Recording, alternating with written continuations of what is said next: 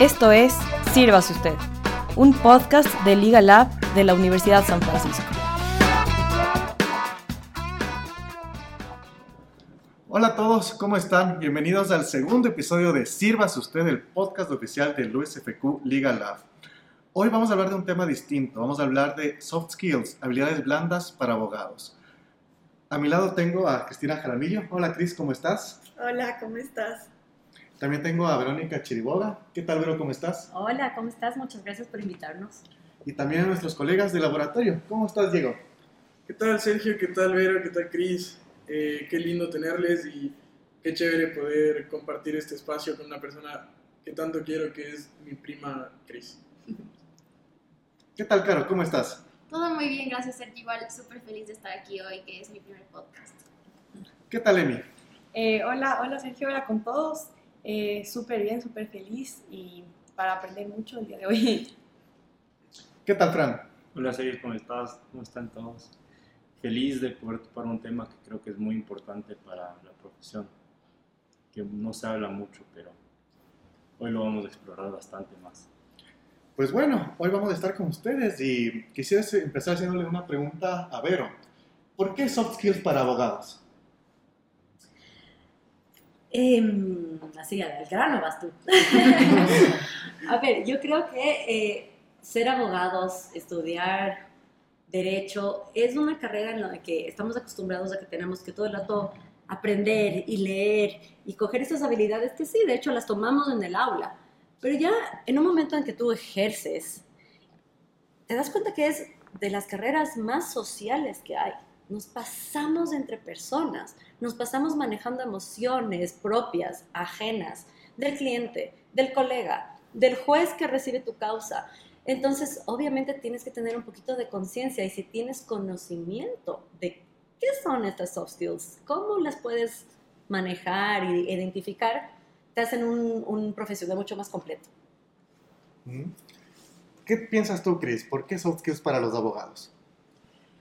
Porque, bueno, completamente de acuerdo con todo lo que dice Vero y porque cuando estudiamos derecho, a veces parece que estudiamos a la ley, y porque lo primero que vemos son libros, cuadernos, artículos, y parecería que la profesión del abogado se centra en servir a la ley.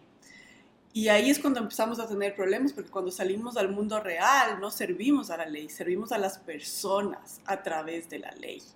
Cuando estudias medicina, de alguna manera, aunque se te ponen un maniquí o un cuerpo, algo, y empiezas a tener, tu cerebro empieza a tener conciencia de que tú estás para servirle a otro. Eh, cuando somos abogados, salvo que hagas las prácticas, pero desde el inicio no tienes esa conciencia. Y cuando empiezas a trabajar, y me pasó a mí, lo viví en, en, carne propia, cuando empiezas a trabajar, te das cuenta que te falta.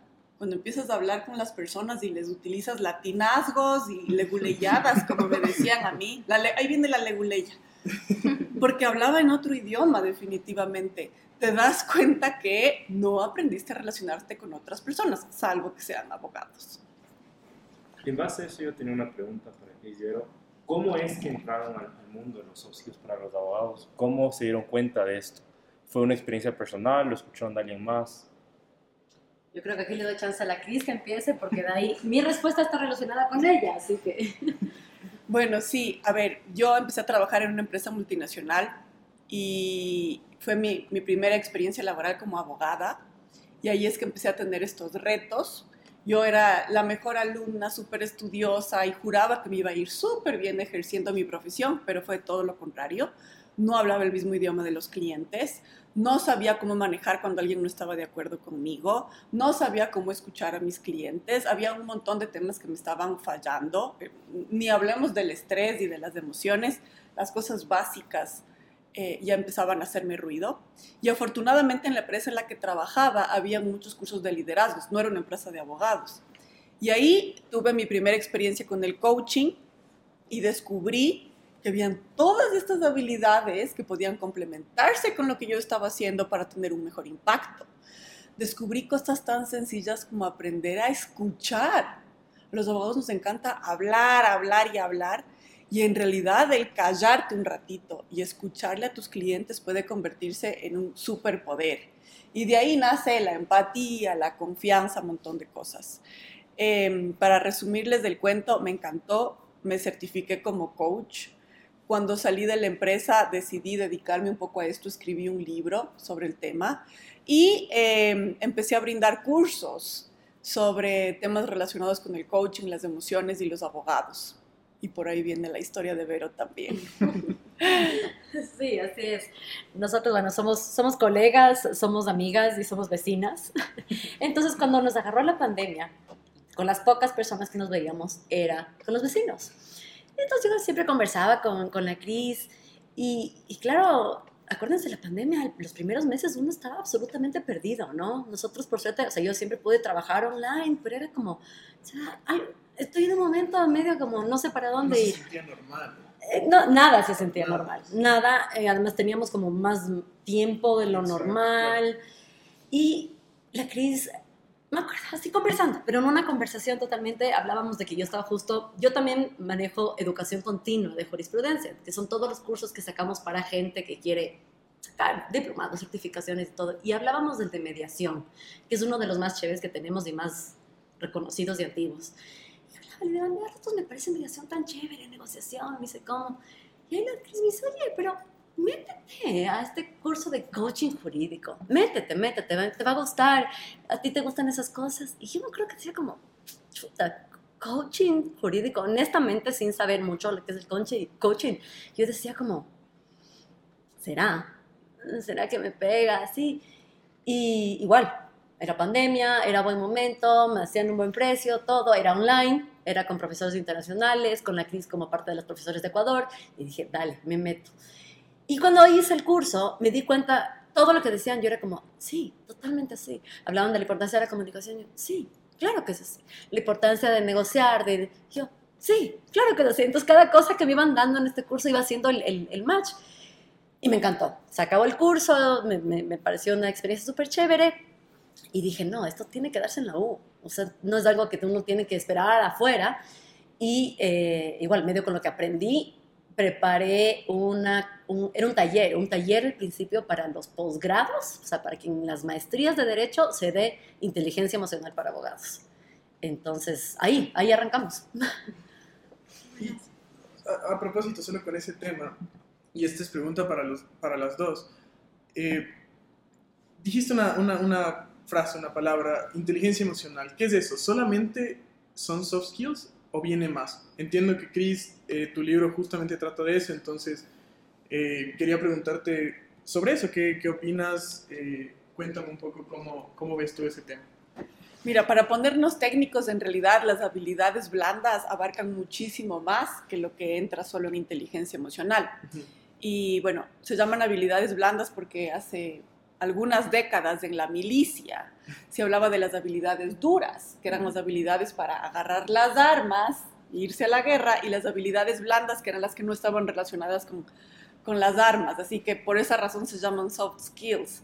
Eh, porque en realidad son tan o más importantes hoy por hoy que, que las habilidades duras. Eh, y en las habilidades blandas tú puedes tener temas como el pensamiento estratégico o, o, la visión de liderazgo y cosas que no necesariamente están dentro de lo que es inteligencia emocional. Uh -huh. Pero la inteligencia emocional como tal es la capacidad que yo tengo para conocer y reconocer mis emociones y gestionarlas. Y una vez que consigo eso, es la capacidad para yo conocer y reconocer las emociones en ti, en el otro, y no gestionarlas del otro, pero sí poder influir en las emociones del otro. Entonces tiene estas, estas, dos, eh, estas dos aristas, la una muy hacia mí, y solo cuando consigo esa inteligencia emocional mía propia, es que puedo salir a tener esta inteligencia emocional ya a conectarme con los demás. Y como puedes ver, son dos temas muy importantes para nosotros los abogados. Estamos cargados de emociones y a veces no nos damos cuenta qué es lo que estamos sintiendo. Si es estrés, si es iras, si es miedo. Y, y, y, si tenemos miedo no nos vamos a atrever a reconocerlo. Y si no eres capaz de reconocer eso, no puedes gestionarlo. Si solo lo tapamos con voy a ver una maratón de Netflix o voy a pegarme un trago para olvidarme, si solo lo tapamos y lo escondes, nunca puedes conocerlo y nunca puedes hacerte cargo, nunca puedes gestionarlo. Entonces, la inteligencia emocional viene desde este aceptar tus emociones, revisarlas, sentirles tan naturales como tu brazo, para que luego te puedan servir y que no sean un obstáculo en tu carrera. Claro, sí. Yo tengo una duda y es que una vez en una clase nos dijo una profe que a veces los abogados también tenemos que cumplir el rol como de ser psicólogos de nuestros clientes, como que escucharles, a veces te cuentan toda su vida y esto. Entonces yo siempre he querido saber cómo mantienes esta línea de como poner un, un límite entre cómo estás tú y que no te afecte lo que la otra persona está viviendo, porque creo que eso igual es como súper difícil. Entonces, no sé, ustedes cómo lo, cómo lo llevan o cómo lo manejan. Cris, Leo. Sí, y es, es una pregunta súper, em, ¿qué te diré? Súper real. Eh, nosotros estamos, como decía la Cris, siempre estamos rodeados de emociones, ¿no? En una profesión en la que nosotros, ah, yo no digo que los, los abogados estamos llamados a solucionar conflictos o cosas, no, pero sí podemos ser facilitadores para llegar a acuerdos, para poder llevarse un poco mejor. No siempre tenemos que ah, litigar con todo. Hay otras formas en las que uno puede ser un fantástico abogado, exitoso, reconocido, sin necesariamente ir la- hacia la pelea, ¿no? Pero tú dices, tú, o sea, esto, ¿no? De que una profesora tuya te ha dicho que si somos un poquito eh, psicólogos, yo pienso que absolutamente. Y solo ponte a pensar, ¿ya? Tú estás, todos ustedes están sentados, viene su cliente, qué chévere, a tener el, o sea, ingresos, eso es nuestra, nuestra profesión, ¿no? La verdad. Y tú no le ves al cliente, por ejemplo. O sea, que llega el cliente y tú, no, ah, sí, sí, sí, ya te atiendo, ya te atiendo, y sigues mandando el último mail, no le regresas a ver, no le escuchas de verdad, no le haces unas preguntas como de continuación para que tratar de entender por qué llegó a ti. Ese cliente no, no va a sentir que eres un verdadero profesional que le generas confianza y dice, va a decir, sí, yo me quiero quedar con esta abogada. Entonces es, es así de importante, ¿no? Darle esa, esa importancia a las emociones de los clientes, darle confianza, verle la cara, poner hasta una posición corporal en la que, sí, te estoy escuchando, tengo estos minutos para prestarte atención a ti. Y la pregunta tuya de cómo no hacer que esas cosas te afecten, chuta, yo qué te diría, yo, yo la verdad pienso que, eh, y, como, y parte de cómo llegué a este mundo, yo pienso que todo nos ayuda, ¿ya? yo soy muy de, de la medicina occidental funciona, pero la medicina oriental también. Es muy importante hacer deporte, es muy importante ir al psicólogo, es muy importante, o sea, yo pienso que es todo lo, y por eso pienso que puedes hacer este approach holístico a, a estar tú bien. Pero ¿cómo estás tú bien? Reconociendo si tal vez me siento un poquito incómodo por aquí, me, siento triste, me quedé cargada de esta energía súper pesada de este caso. Si reconoces eso, puedes comenzar a tratar. Eso diría yo. Eh, y yo, yo también eh, tenía una duda, eh, un poco más relacionado, como justo empezabas, Cris, hablando de que tú empezaste tu vida laboral en, en una corporación multinacional. Entonces, en este, en este ambiente, que obviamente no eres como una firma jurídica y no, no tal vez lidias li- directamente con los clientes, sino tus clientes son tal vez parte de la corporación misma.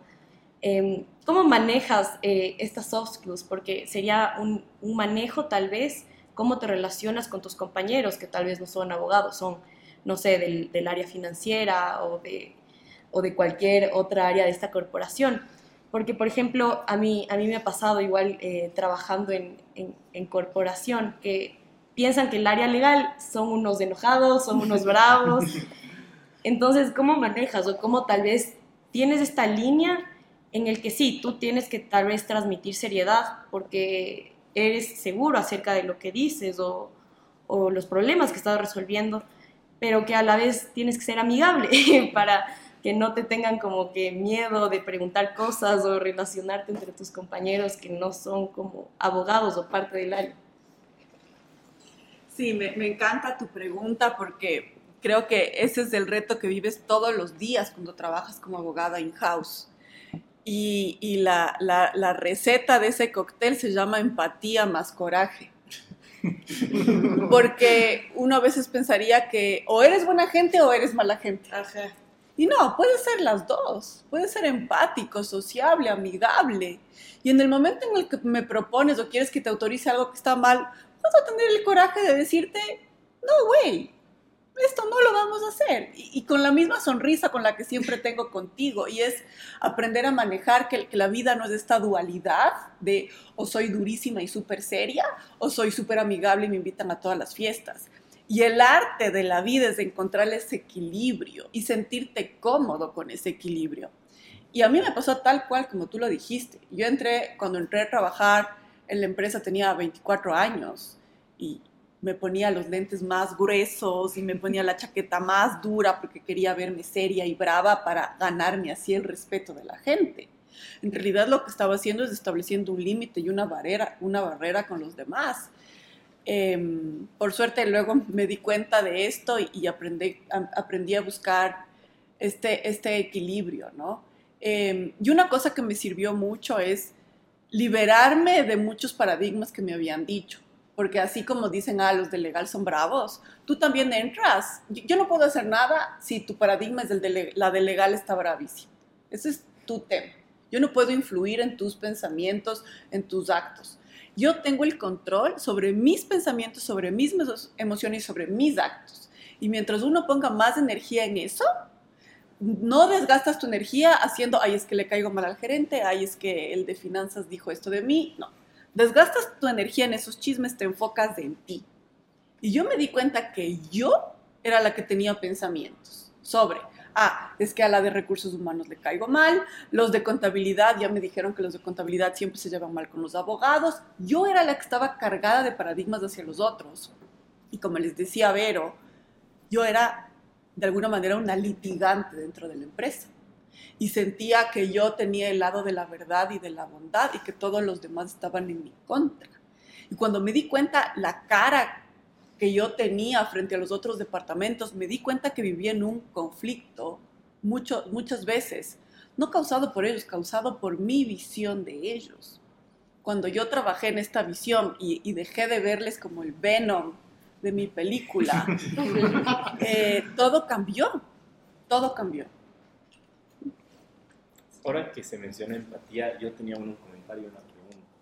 Con respecto a la forma en la que empatizamos con el cliente, en la clase de Sebastián Ponce en Innovación Legal, justo hablábamos que incluso cuando uno entra a una oficina de abogados, hay alfombras rojas, vidreros, cuadros, y claro, el cliente entra asustado, con mucha tensión, y no hacemos mucho por empatizar con sus sentimientos, ya tiene todo el caso detrás suyo, en vez de cambiar un poco hasta la forma en la que nosotros nos vemos. ¿no? Cris mencionaba los lentes gruesos, la chaqueta.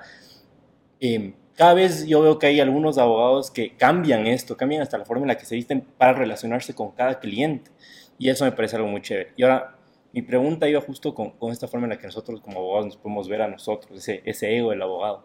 ¿Creen que a veces tapan mucho las emociones? O sea, a veces los abogados tapan las emociones negativas que pueden tener viendo Netflix, comiendo helado, qué sé yo. Eh, ¿Cómo le aconsejarían a un abogado joven que es la forma adecuada para desfogar, para lidiar con esto de una manera sana? ¿Sabes qué? Yo pienso que yo tengo como esperanza en las nuevas generaciones. yo pienso que, eh, de hecho, tener esta conversación, esto no se daba hace 20 años ni de chiste. Hablar de las emociones en ejerciendo derecho y estudiando jurisprudencia, eso no, no se daba. Eh, por ejemplo, y como tú dices, ¿no? Esta, yo, yo a ratos me río cuando tenemos alguna cosa elegante, alguna cosa así yo te digo, me voy a disfrazar de abogada. pero es como que es un, un, chiste que tengo, pero, pero en realidad yo sí estoy de acuerdo contigo, que muchos abogados como que piensan que a través de esta, una carcasa súper dura, súper seria, yo voy a ser el mejor abogado, el más exitoso, el que los clientes van a querer contratar. Tal vez era así, tal vez, pero yo sí me arriesgo a decir que las cosas están cambiando. Y me pongo a pensar, viene un veinteañero emprendedor, no necesariamente vas a buscar el abogado más serio, más firme, con la corbata más apretada. vas a buscar un abogado que, que sientas que hagas como con un clic, que te escuche. Verás, mis necesidades como emprendedor y como empresa son estas y estas y estas. Y yo creo, en verdad, que las nuevas generaciones ya no les importa tanto cómo está vestido o, o qué tamaño de oficina tiene, sino si, si de verdad haces clic con este profesional y entiende tus necesidades.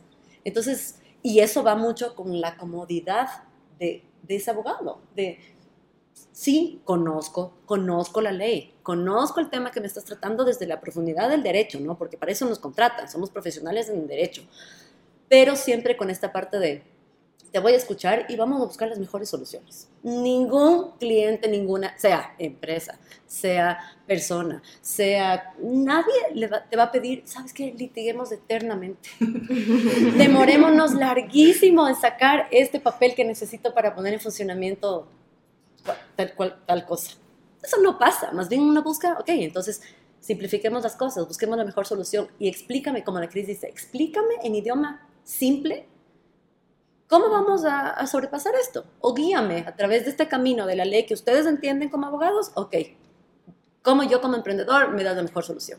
Y ahí me parece que es como uno puede ser feliz, inclusive ejerciendo el derecho. Bueno, yo quiero saber, o sea, una pregunta media práctica, como que siento que tal vez todos me entiendan aquí o la mayoría, pero creo que ser estudiante de derecho es sentir como una constante presión de ser el mejor. O sea, a mí me pasa un montón que siento que a veces me estoy quedando atrás, que tienes que ser siempre el estudiante más brillante, el que mejores notas saca todo el tiempo, si no estás en tantos extracurriculares como que, ay, me estoy quedando por atrás de todos. Entonces, quiero saber, ustedes que ya tienen como más experiencia en empresas y así, ¿es realmente eso lo que están buscando o qué es lo más importante o lo que ven principalmente cuando quieren contratar a una persona o cuando alguien nuevo se añade como a, a, la firma o a la empresa, como que qué es lo más importante y si esa presión es tan real como la vemos mientras somos estudiantes o es un poco más como solamente el ambiente competitivo que tienes. A ver, gracias Caro por la pregunta. Creo que creo que la realidad es que muchas firmas tradicionales sí buscan esa excelencia académica y sobre todo además si quieres buscar eh, luego posgrados u otras cosas van a buscar esa excelencia académica. Pero ahí yo creo que lo más importante de todo es que te enfoques en qué es lo que estás buscando tú. Porque no estamos hablando de una maratón de un fin de semana, estamos hablando de tu vida. Estoy hablando de la carrera de tu vida. ¿Qué es lo que tú vas a disfrutar el resto de tu vida? ¿En qué lugar vas a amar trabajar con todos sus éxitos y con todas sus derrotas y con todos sus obstáculos? ¿Cómo tú empiezas a enamorarte de ese camino desde ya? Y tener mucho cuidado de escoger el camino incorrecto.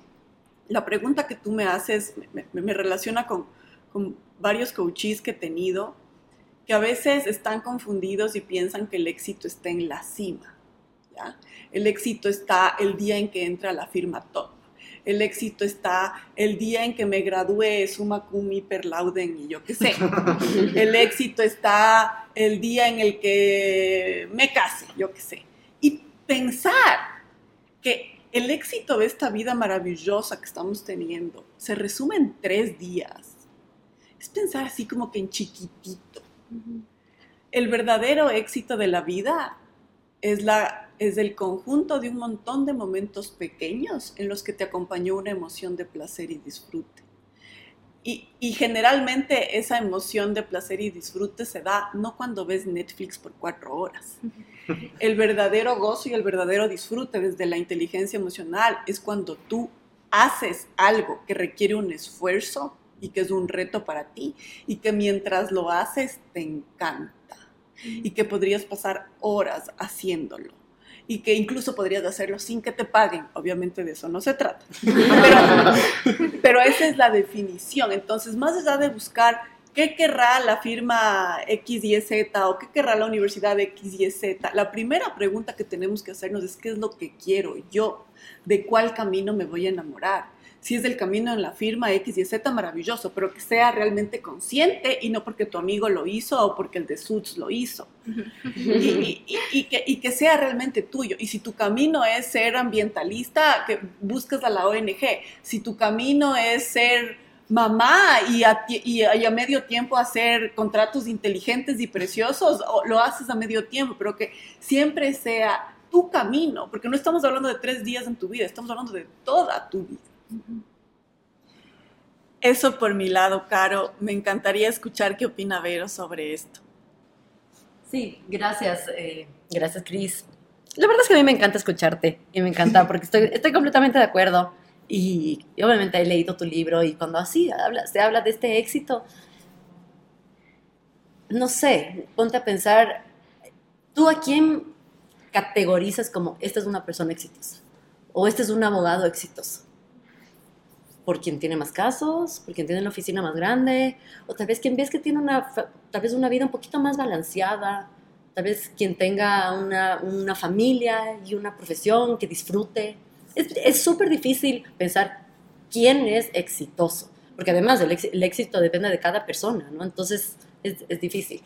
Pero cuando tú decías de esta presión de que tenemos, ¿no? siempre ser mejores, siempre publicar, siempre tener las mejores notas, siempre, siempre, siempre estar en esta competencia. Y preguntabas, ¿cuánto te sirve eso? Obviamente te va a servir. No podemos negar que las habilidades duras, las que aprendemos en la universidad, en los textos, en el aula, son importantísimas. Pero, pónganse a pensar, chicos, cuando estén en una entrevista de trabajo, van a salir súper confiados porque ustedes creen que alguien en la vida les van a preguntar, dime el artículo 18 del Código Civil. No. O, ¿cuánto sabes de derecho administrativo? ¿Cuál, ¿Cuál fue tu nota en el examen final de sucesorio? O sea, ¿entiendes? Eso no, no, no, no te van a preguntar nunca para contratarte. En cambio, sí te van a preguntar. Primero van a ver cómo hablas.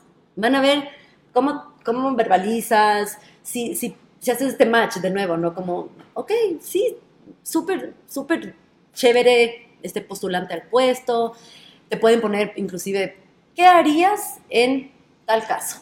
Y ven cómo tú resuelves.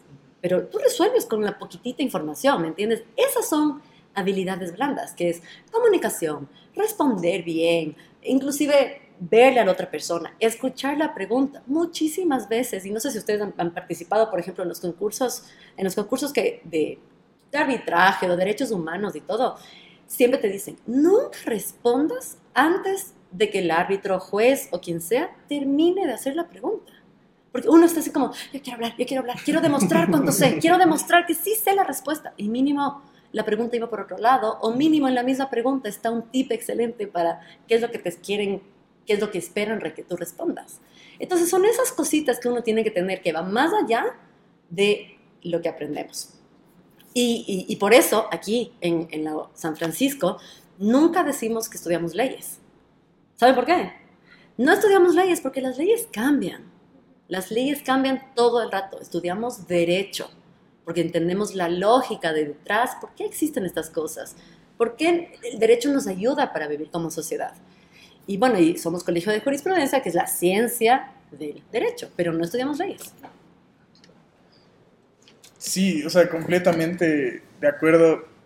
Creo que queda clarísimo que todo este tipo de, soft skills, de saber escuchar, de no, no, querer no querer brillar uno mismo así sin, sin consecuencia alguna, sino entender la situación, ser empático, todo esto completamente de acuerdo. Pero ahora la pregunta que creo que es muy difícil, ¿cómo, cómo, cómo aprendo? ¿Lo aprendo en una clase? ¿Lo aprendo en la práctica? En su experiencia, ¿cómo, cómo han aprendido a dominar estas, estas skills? Bueno, yo te diría que lo primero es que compres mi libro. Gran consejo. Lo segundo, que lo leas. No, definitivamente la inteligencia emocional y las habilidades blandas tienen una curva de aprendizaje y un método de aprendizaje diferente al que por el que aprendemos derecho civil o matemáticas incluso. Es algo que tú tienes que ponerlo en práctica. Pero antes de empezar, lo primero que tienes que hacer es estar seguro de que eso es lo que quieres. Una vez que tú dentro de ti comprendes que la inteligencia emocional y las habilidades blandas son tan importantes como lo otro, y que lo haces con el fin de no ganar más dinero, no servirle a tu ego, sino como tú dices, honestamente poner al servicio lo que he aprendido en la universidad, ponerlo al servicio de otras personas. O sea, cuando tú te conectas con ese, ¿qué necesito aprender? para poder servir mejor, es como que encuentras la motivación y, y el primer ganchito, que, que- que simplemente con eso te va a ayudar para que la próxima vez que se siente alguien al frente tuyo y tú le vas a atender, ¿cómo me pongo, cómo puedo yo servirte mejor? Simplemente hacerme esa pregunta me va a ayudar a escucharte más, a sonreír más, a empatizar más, a, a pensar en soluciones, como decía Vero antes, soluciones que no necesariamente sean litigio, sino que temas que nos ayuden realmente a, a enfrentar tu problema. Eh, y después de eso, afortunadamente hoy hay cursos, hay eh, cursos en línea, cursos presenciales, hay el coaching individual, a las órdenes también. Hay, muchas maneras en las que tú puedes hacer. Pero te diría que más allá de coger el curso, que, obviamente lo pueden buscar, es no pierdan la oportunidad de practicar. A mí lo que más me desespera de, de, de, de, no voy a decir de las nuevas generaciones porque veo gente de mi generación igual de enganchada, es cómo estamos perdiendo la oportunidad de practicar soft skills a través de la tecnología. Porque sabemos más de emoticons y de, y de, y de apps que de escuchar, que de generar confianza que de resolver conflictos. Sabemos mucho más de tecnología que de tratar con las otras personas. ¿Cómo logro convencerte? ¿Cómo logro influir en ti? ¿Cómo logro inspirarte? Entonces, cuando estemos en una reunión social, no importa que sea por Zoom, no importa que sea presencial, dejemos a un lado la tecnología y practiquemos. Practiquemos la escucha, practiquemos leer el lenguaje corporal. Cuando estemos solos, por favor, sobre todo cuando estemos solos, démonos la oportunidad de aburrirnos y de conocernos. Soltemos el Netflix o lo que sea y es, a ver, ¿quién soy yo? ¿Qué me gusta hacer? ¿Qué disfruto? ¿Qué me da miedo? ¿Qué me da vergüenza? ¿Qué me da iras? ¿Qué me da alegría? ¿Qué es eso que yo pudiera hacer el resto de mi vida sin que me paguen? démonos tiempo para conocernos a nosotros mismos, como les decía al inicio, es el primer paso de la inteligencia emocional, conocerte a ti mismo, y démonos espacio para conocer a los demás. Yo siempre decía, ¿por qué cuando empecé a escribir el libro y no encontraba bibliografía era, ¿por qué mi abuelo, mi abuelo era abogado, mi bisabuelo también, decía, ¿por qué en la época de ellos no se hablaba de esto? Y la respuesta fue imaginándome a ellos, y era obvio, en la época de ellos no había tecnología, estabas practicando tus habilidades sociales todo el tiempo. Todo el tiempo estabas escuchando, todo el tiempo estabas escuchándote, respondiendo, mirándonos, mirándonos a los ojos. Ahora hemos dejado de practicar. Hay un punto muy importante que acabas de decir, porque, claro, hemos hablado de, de la profesión legal y todo, pero los abogados no somos robots, somos sin duda alguna personas también. Y en ese sentido, no me gustaría decir que tenemos derecho a equivocarnos porque nos vamos a equivocar siempre, sobre todo en los primeros años, las pasantías, cuando estás como paralegal. Y en ese sentido quiero consultarles, ¿ustedes creen que las soft skills pueden servir en alguna medida como para taponar estos errores involuntarios? Porque claro, una cosa es llegar donde tu jefe y decir, lo siento, salió mal el trámite porque hice esto. Otra cosa es decir, mira, disculpa, me pasó esta situación. Y con el cliente, incluso con todos los que estamos dentro del núcleo legal. No sé qué, qué opinan de, de, esto. Sí, verás. Eh, y, de hecho, va justo con lo, que yo estaba pensando mientras escuchaba a, a la Cris, ¿no? Imagínate lo importante que es aprender a decir, no sé. Eso, eso yo tuve, eh, a ver, yo igual pensaba, ¿no? Mi meta absoluta era graduarme, con honores, obviamente, una aplicadísima, y entrar a trabajar en un mega estudio jurídico. Lo cumplí. Trabajé varios años en un estudio jurídico top, reconocido, hermoso, yo me sentía la mejor, pero medio, había algo que no me encantaba, o sea, era como chuta. Mm. A la final, por cosas de la vida, me cambié no solamente de trabajo, sino de ámbito, o sea, de, de trabajar en estudio jurídico a trabajar en la, academia, en la Universidad de San Francisco, y para mí de las cosas más refrescantes era que aquí la respuesta de, no sé, deja reviso, es absolutamente válida. Y yo sea, que ves, estoy con las mentes más brillantes, con los que escriben, así, con, con los que escriben los tratados de derecho civil, los, que, los libros que utilizan en todo el Ecuador para aprender derecho, y esta gente dice, no sé, déjame reviso. Eso es súper valioso, ¿te das cuenta? Y no, no le resta para nada reconocimiento, capacidad o, todas esas eh, cualidades gigantes que tiene un abogado súper reconocido. Poder decir, no sé la respuesta de esto, pero voy a revisar y, te, como que I come back to you.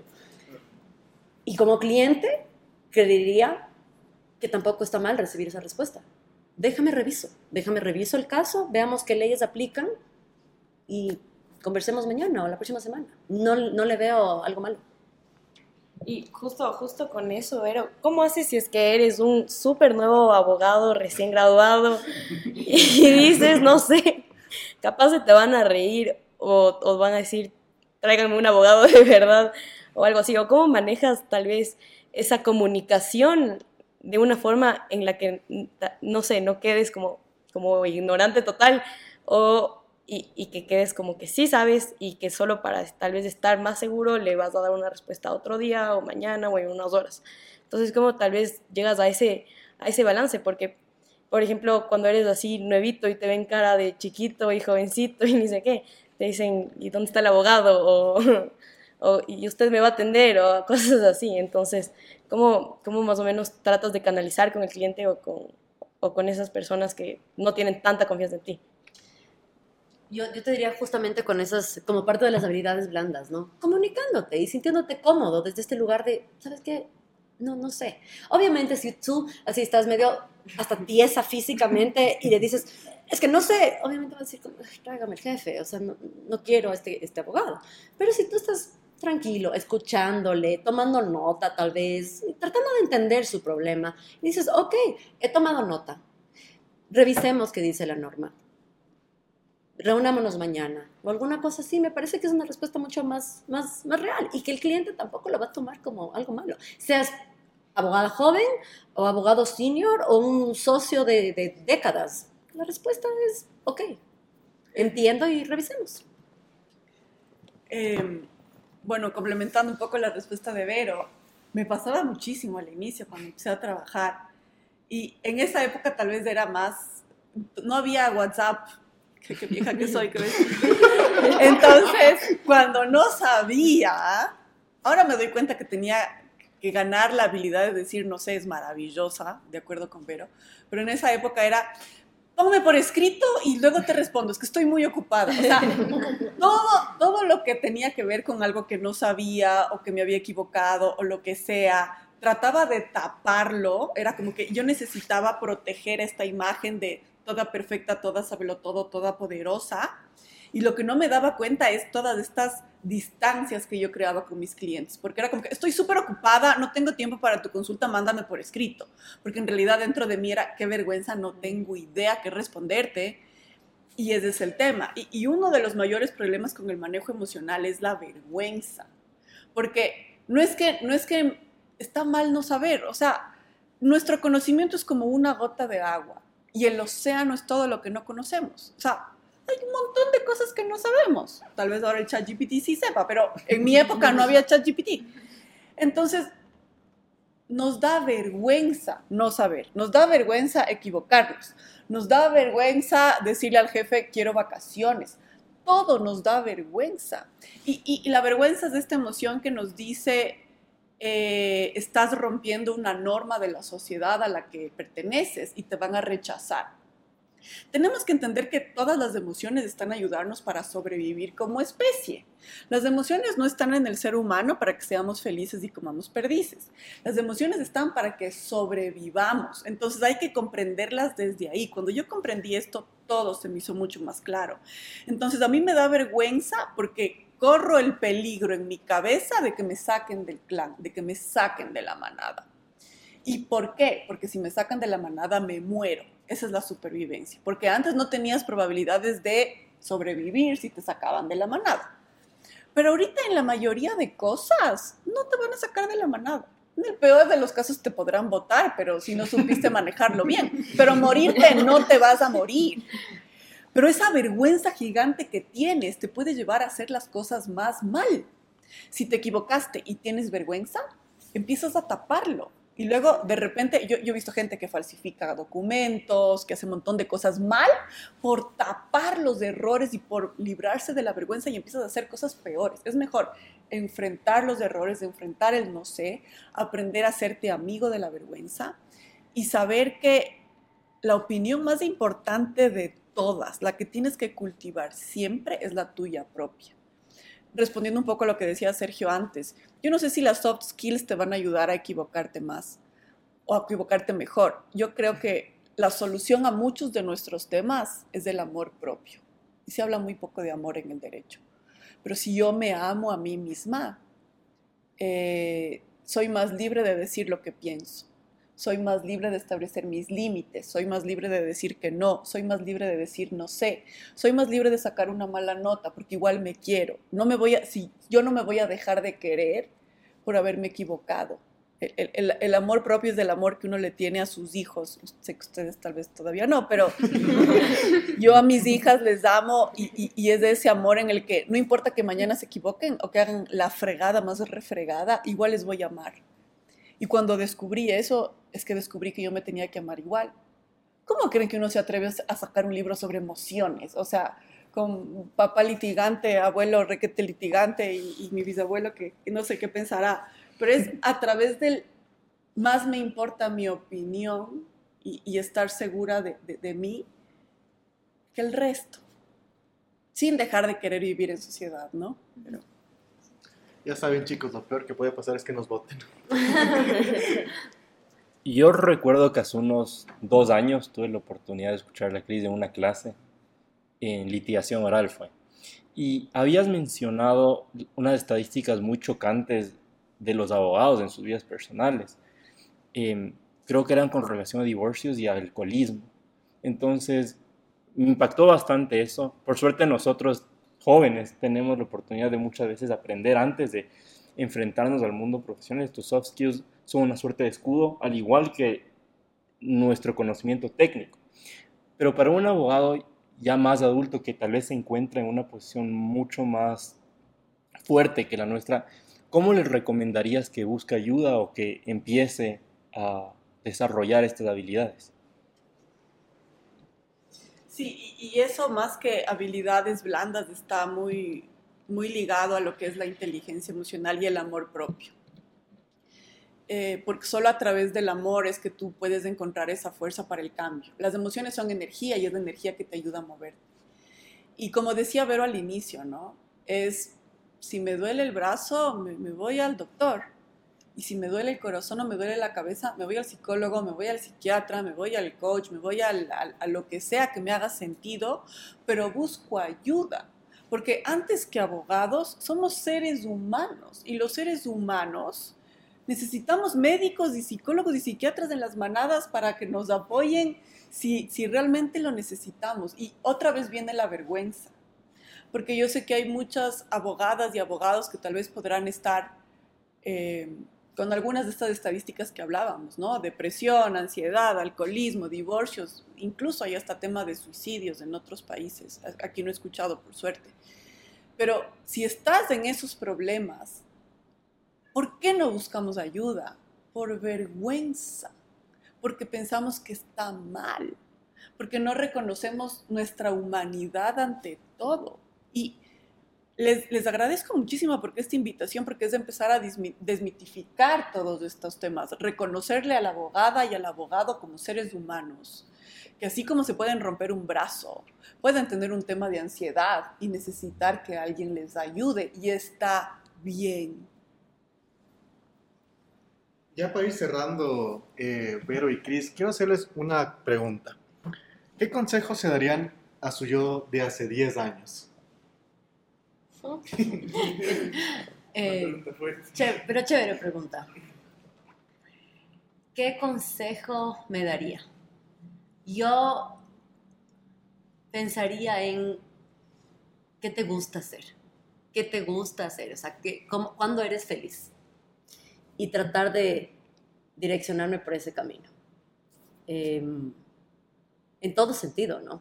en tu profesión, en tu vida familiar, en tu vida de pareja, en tu vida de deportes, eh, lo que, te, lo que te, haga feliz, lo que te haga estar mejor, te va a funcionar para ser mejor persona, mejor profesional, mejor amigo, mejor hijo. O sea, entonces, sí, si me pones esa pregunta de hace 10 años, ¿qué me hubiera dicho? Es, piensa un poquito qué te gusta bastante y, y anda por ahí, porque eso a la final te va a ayudar a crecer y sobre todo ser una profesional feliz. Que al final es lo que todo el mundo busca. Eso es lo que buscamos, exacto. A ver, a mí me traumó mucho eso de, de la película de The Butterfly Effect.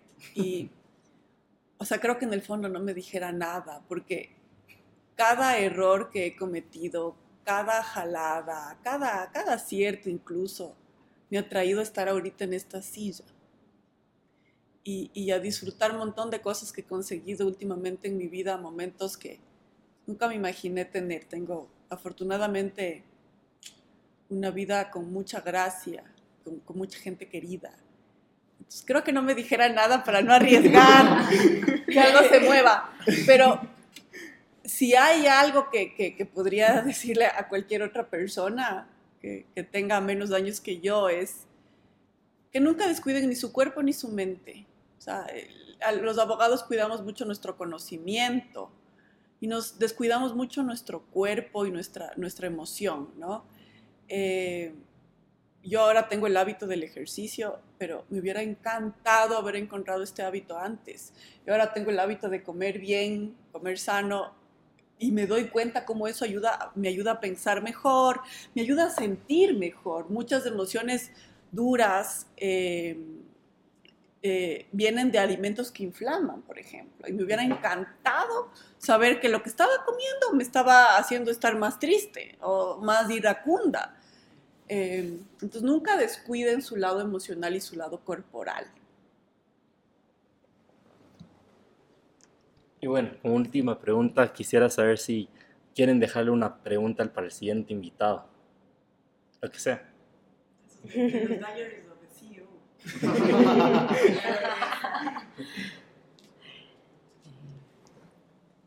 Una Oh. pregunta para el- o, o sea, pero todavía no, no sabemos No qué sabemos. tema, No, qué no. invitados serán, nada. Pregunta, comentario, sugerencia, lo que quieran. Tal vez esto, o sea, luego de, de- de- de grabar el podcast y cómo hemos disfrutado y nos hemos reído, siendo bastantes personas en, aquí en, en la sala, que mm, cuando, cuando, cuando nos invitaron nos explicaban, ¿no? ¿Qué tipo de podcast quieren? Y que decía que sea una conversación, que sea algo, algo chévere para escuchar. Entonces al siguiente invitado le diría eso, no vengas con, con poses serísimas de eh, vamos a hablar tal y pregunta, respuesta, pregunta, respuesta, sino así como que es un ambiente súper súper juvenil, súper chévere y pensar que probablemente los, los oyentes son, son abogados jóvenes y que busquemos por ahí áreas de interés para esta nueva generación. Ay, yo me pusiera súper mala, o sea, preguntar algo así como que, ¿cuál es tu mayor miedo? Así. A- Anotado, entonces. Sí, sí. Bueno, Vero, Cris, yo quiero agradecerles muchísimo por estar con nosotros el día de hoy.